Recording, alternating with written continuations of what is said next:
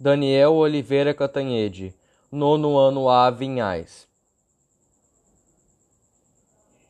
In the old days, we had digital cameras, and now we have photos using the cell phone. We use phones, internet, and WhatsApp. Sometimes people use a train and horses, but now we have the bullet trains. In the past, we used a wood oven. Uh, now we use oven and microwaves.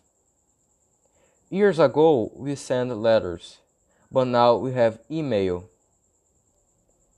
Another example is the vinyl record, and now we have the Spotify. To watch films, years ago we used CD, DVD, and now we use Netflix.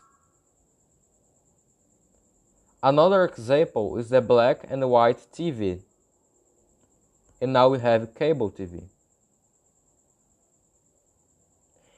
In the old days, the cars used only gas with few models, but now we have hybrid and electric car and many types of cars. In the old days, we didn't have robots yet.